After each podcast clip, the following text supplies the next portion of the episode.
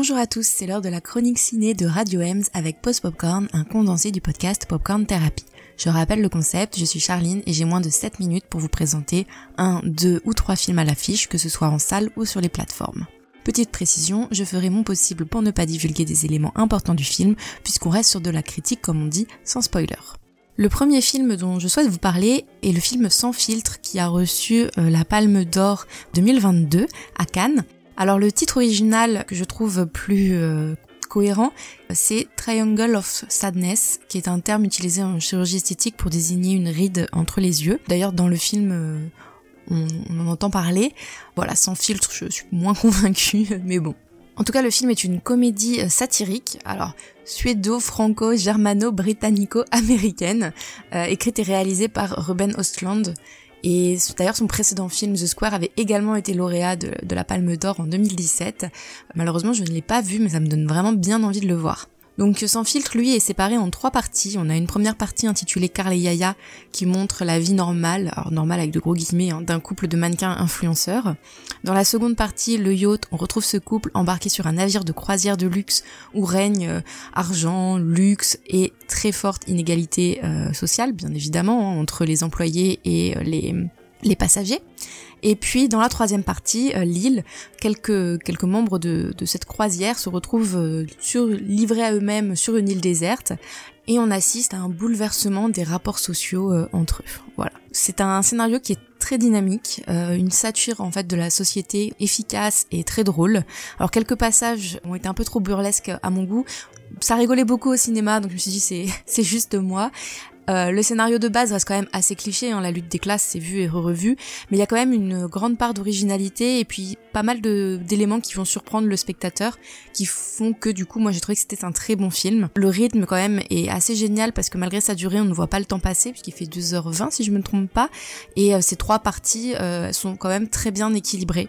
Alors il n'y a pas de morale finale à la fin puisqu'il cherche pas vraiment à convaincre ni à révolter comme un film du style de Goliath où on s'énerve dans la salle, mais euh, voilà, il peint les inégalités sociales de manière assez juste tout en restant euh, fun et quand même assez léger.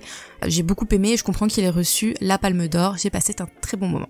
Le deuxième film, également en salle en ce moment, est euh, un film de Louis Garrel, L'Innocent, qui est une comédie policière française et je l'annonce tout de suite, ce film a été un véritable coup de cœur. Euh, ça faisait très longtemps que je n'avais pas autant rigolé au cinéma et je ne peux que le conseiller vraiment à tout le monde. Foncez euh, le voir. J'avais été un peu moins fan de l'autre film de Lou Garrel réalisé par Lou Garrel que j'avais été voir au, Méliès. Il s'agissait d'un homme fidèle. Voilà, j'avais bien aimé, j'avais passé un beau moment et puis à ce moment-là j'avais été à une rencontre où Lou Garrel était venu pour en parler. Donc c'est toujours très intéressant. Mais un coup de cœur et puis un film que j'avais vite oublié entre guillemets. Ici, je pense que c'est un film que je reverrai euh, de nombreuses fois avec plaisir puisque euh, déjà on a vraiment un film mixte. Il y a un, un, véritable croisement euh, qui réussit hein, entre comédie familiale, thriller un peu burlesque et comédie romantique. Euh, voilà, la mise en scène est très originale, le scénario euh, est parfaitement écrit, les, dialogues sont hilarants, vraiment comme je l'ai dit, ça faisait très longtemps que je n'avais pas autant rigolé et la salle euh, également. Hein. Et on a un excellent jeu d'acteurs et d'actrices, que ce soit soit Louis Garrel, Noémie Merlan qui joue sa, sa meilleure amie. Le duo est superbe, il est incroyable, il fonctionne très très bien. Euh, voilà, donc c'est une comédie sincère et rafraîchissante.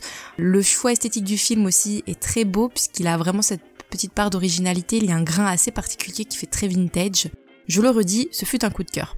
Quant à l'histoire, pour euh, la raconter très brièvement, puisqu'au final c'est pas vraiment ça l'essentiel je pense, la maman de, Louis Yarel dans le film, euh, voilà, se marie avec euh, un, monsieur en prison, en tout cas ou qui sort de prison, et Louis Yarel voit ça d'un mauvais œil et donc va commencer à avoir des suspicions et va se demander si il ne trompe pas encore dans des histoires louches.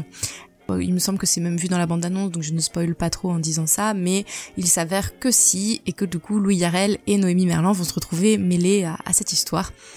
Je ne veux pas en dire plus, mais encore une fois, ce n'est pas forcément l'histoire qui, qui est le plus important dans ce film, mais euh, tout, le, tout le reste. En tout cas, voilà, si vous voulez un très très bon film français, foncez le voir au cinéma.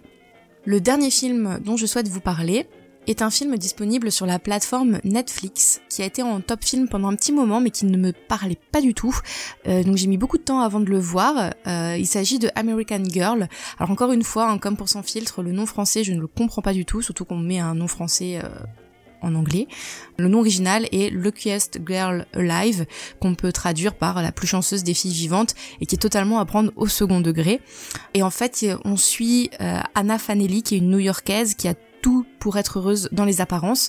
Euh, un poste convoité, euh, un une garde-robe à tomber, un superbe mariage qui est prévu. Et puis on se rend compte qu'elle a vécu un traumatisme dans son enfance, puisqu'il y a eu une tuerie dans son prestigieux lycée, et que un adolescent de l'époque, maintenant on est 20 ans après, l'accuse euh, d'avoir euh, d'avoir aidé les coupables. Euh, voilà. Et donc pendant le tout ce début du film, on se demande est-ce que c'est vrai, est-ce que c'est faux, et puis on se rend compte qu'en fait il y a il y a encore plus de de traumatisme et de drame derrière tout ça. Voilà, c'est un film, c'est un, un, film dramatique, un peu un thriller, euh, avec euh, Mila Kunis en rôle principal qui est juste exceptionnel dedans et qui traite justement des violences sexuelles, des tueries, euh, avec le point de vue d'une victime 20 ans après les événements et avec ce côté, voilà, le, masque qu'on peut se mettre pour réussir à, à, dépasser tout ça et à se remettre d'événements traumatiques. Je le recommande parce que j'ai été, je trouve que ce film est très prenant. le sujet, et c'est un sujet qui a déjà été vu et revu, mais de manière plus originale euh, et euh, voilà, on, est vite happé par ce film. Je m'arrête là pour aujourd'hui et puis je vous dis à très bientôt.